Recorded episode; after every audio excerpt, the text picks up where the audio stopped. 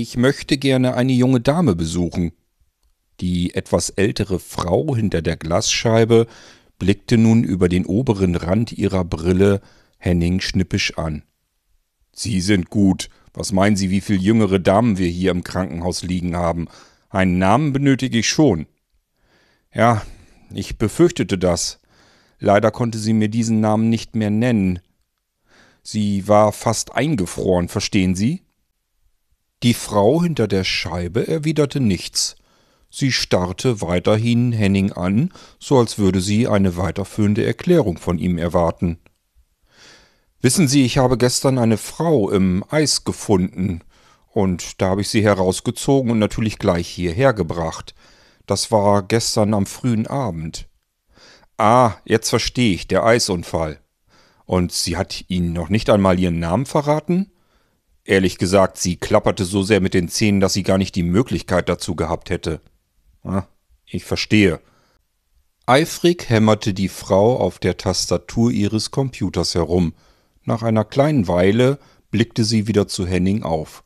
Dann zeigte sie mit ihrem Zeigefinger an ihm vorbei in den Gang hinein und sagte Dort ist der Fahrstuhl, den nehmen Sie, da fahren Sie dann mit in den dritten Stock, dann der zweite Flur auf der linken Seite, Zimmer 314.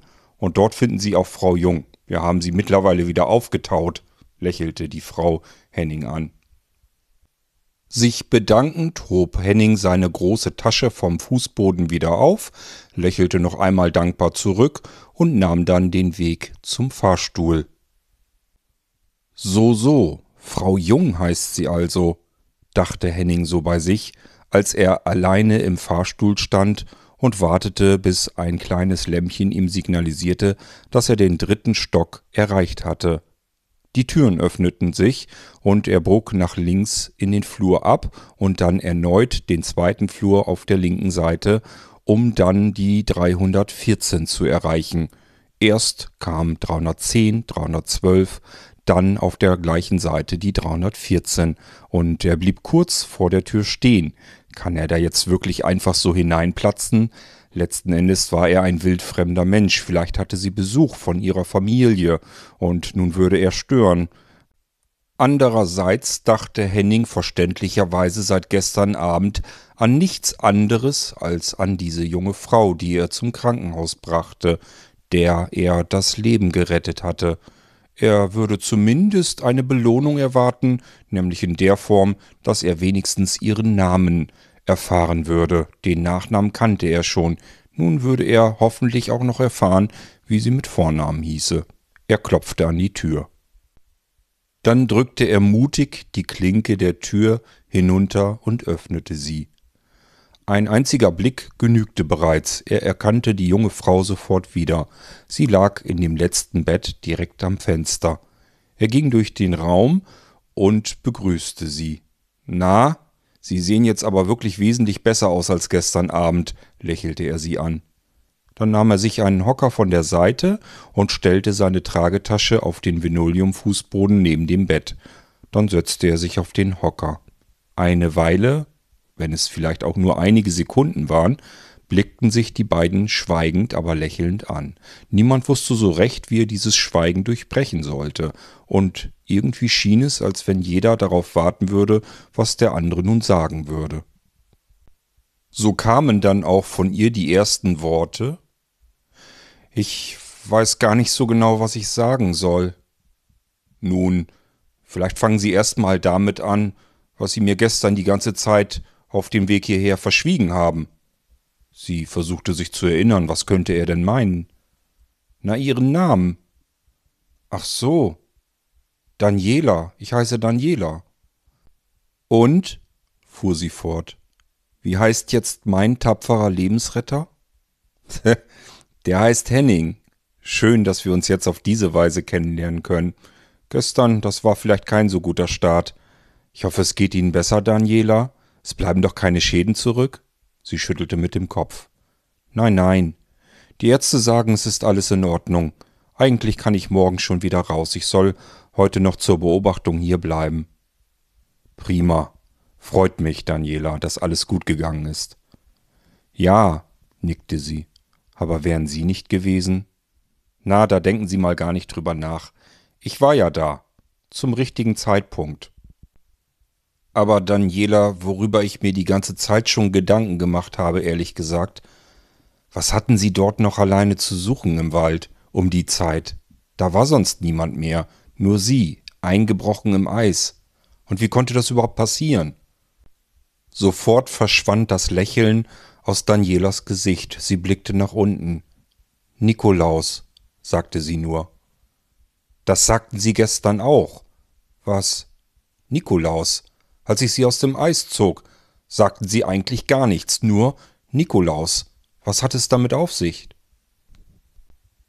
Und Daniela begann zu erzählen, die ganze Geschichte, wie sie mit Nikolaus in den Wald ging, zum Spazierengehen, um frische Luft zu schnappen, und wie der Hund, nicht auf sie hörend, immer wieder im Unterholz verschwand und irgendwelche Kaninchen jagte. Und dann ein Hase auf das Eis lief und der Hund hinterher. Und dann, dass der Hund im Loch verschwand. Er ist einfach hineingerutscht in das eiskalte Wasser. Und sie wusste, ihr kleiner Liebling würde dort alleine nie wieder rauskommen können und würde jämmerlich ertrinken oder erfrieren, eins von beiden zuerst. Ohne darüber nachzudenken, in Panik, lief sie hinterher, einfach so. Sie dachte gar nicht darüber nach, dass das Eis sie auch nicht tragen würde. Und dann war es auch schon passiert. Sie brach ebenfalls ein in das Eis. Den kleinen Dackel wuchtete sie nun noch raus aus dem Loch und versuchte dann, sich selbst zu befreien. Immer wieder rutschte sie an den Eisrändern ab, und es brach immer wieder ein. Sie versuchte es, mit allen Kräften, aber es hatte keinen Zweck. Immer wieder, wenn sie etwas Halt hatte, brach das Eis wieder ab. Ihre vergeblichen Versuche, sich selbst aus diesem Loch im Eis zu ziehen, kam ihr vor wie eine absolute Ewigkeit, als würden Stunden vergehen. Und irgendwann wusste sie dann einfach gar nichts mehr. Nach einer gefühlten Ewigkeit wollte ich zuerst schon aufgeben, aber dann hörte ich eine Stimme, und diese Stimme sagte immer wieder Greifen Sie das Seil, greifen Sie das Seil, aber ich sah kein Seil, da war kein Seil. Irgendwann sah ich es dann doch, das Seil, vor dem Loch, und ich packte zu, und dann zog jemand an diesem Seil, und dieser jemand waren wohl offensichtlich Sie, Henning. An den kompletten restlichen Abend konnte sich Daniela überhaupt nicht mehr erinnern. Sie konnte sich erst wieder so richtig erinnern, als sie im Krankenhaus plötzlich aufwachte. So dass Henning jetzt den Rest der Geschichte erzählte, wie er es erlebt hatte gestern Abend. Wie er auf der dicht beschneiten Landstraße entlang fuhr und aus dem Augenwinkel nur ein wenig wahrnahm.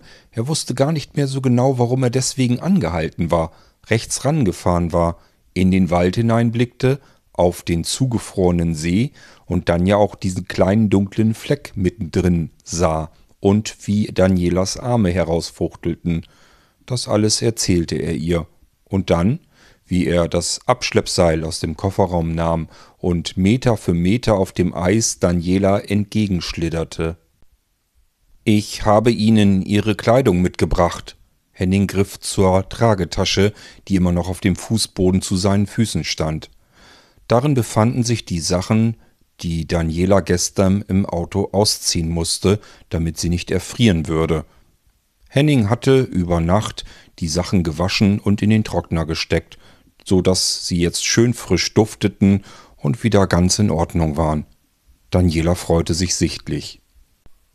Ach, Henning, ich weiß gar nicht, wie ich das wieder alles gut machen soll bei Ihnen.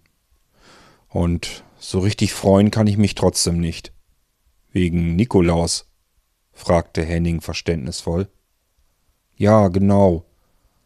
Wo er wohl abgeblieben ist. Vielleicht ist er ja erfroren. Kann er das überlebt haben? Na ja, wenn Sie sagen, dass das ein Rauhaardackel ist. Natürlich. Die sind robust. Der schafft das schon. Nur Mut. Warten Sie es mal ab, Daniela. Morgen werden Sie aus dem Krankenhaus von Ihren Liebsten abgeholt und die bringen dann Ihren Nikolaus gleich mit. Der ist bestimmt schon längst nach Hause gelaufen. Das denke ich nicht, sagte Daniela. Ich werde wohl morgen mit dem Taxi nach Hause fahren. Ich wüsste nicht, wer mich abholen soll. Hm, sagte Henning nun etwas überlegend. Ein Taxi brauchen Sie jedenfalls nicht. Dann werde ich Sie morgen abholen und nach Hause fahren. Henning nahm nun wieder die Tragetasche in die Hand. Soll ich vielleicht Ihre Sachen in den Schrank tun, Daniela? Oh ja, Henning, das wäre sehr nett. Er ging zum Schrank, öffnete ihn, hing die nun trockene Jacke hin, einen Schal, einen Pullover, eine Hose und ein Hemd. Auch die Socken hatte Henning natürlich nicht vergessen, und selbst die Schuhe mussten einige Umdrehungen in seinem Trockner hinter sich bringen, damit sie wieder schön trocken waren.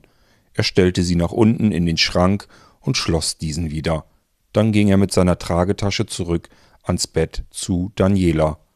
Ich hab da noch eine Kleinigkeit für Sie in der Tasche, sagte er zu ihr. Noch was? Was denn? Was ist es? fragte Daniela neugierig ihn ansehend. In Krankenhäusern ist offenes Feuer leider verboten, aber sollten Sie jemals wieder frieren, Daniela? Er drückte ihr das kleine Geschenk aus der Tasche ziehend in die Hand. Sie guckte es sich näher an. Es war aus Porzellan ein kleiner Kaminofen. Darauf lag eine Katze, die sich offensichtlich auf dem Ofen wärmte. Hinten hatte dieser Ofen einen kleinen Schiebeschalter. Sie betätigte ihn. Der kleine Porzellankaminofen funkelte und flackerte nun in ihrer Hand, als würde ein Feuer darin brennen. Das ist ja süß. Na ja, es ist etwas kitschig zugegeben, aber ich dachte mir, es passt doch zu gut. Ich hatte es zu Hause noch liegen und dachte mir, ich bring es mal mit. Daniela kullerte vor Rührung eine Träne aus den Augen. Nein, Henning, das ist nicht kitschig. Das wird mich ewig an diesen Tag erinnern.